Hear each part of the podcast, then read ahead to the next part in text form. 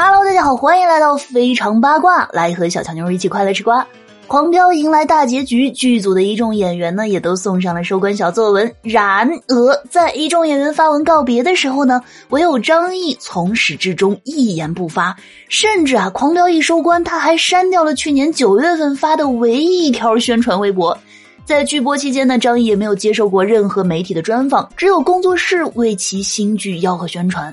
粉丝的解释呢是张译上一次上线时间是一月二十二号，所以啊微博不是他删的，是 bug。但是微博工作人员也回应了，说是用户自己删的。可以说呢，张译为什么不宣传《狂飙》，已然成为了二零二三年迷雾剧场最大悬疑。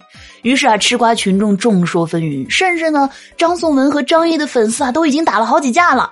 众生全满是血雨腥风，一个没动作，一个呢不仅在微博认真营业，还翻牌了各种和张译相关的微博，还给《满江红》打 call。那其中呢，很多人认为张译的冷漠啊，是因为剧的戏演和宣传重点都在张颂文身上。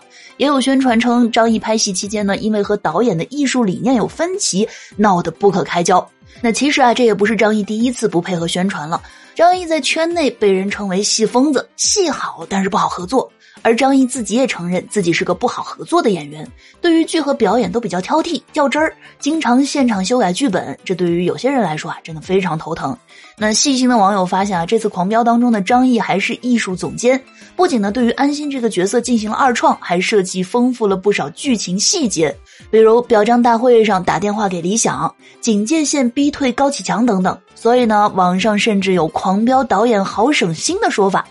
但是呢，创作过程当中啊，一定会有意见的碰撞，所以呢，小乔妞儿觉得有张译是狂飙和观众们的福气，但是呢，不一定是导演的福气。那对此你是怎么看待的呢？欢迎在评论区留言和我互动。好了，喜欢节目的话，别忘了给专辑点个订阅，关注主播，收听更多精彩内容。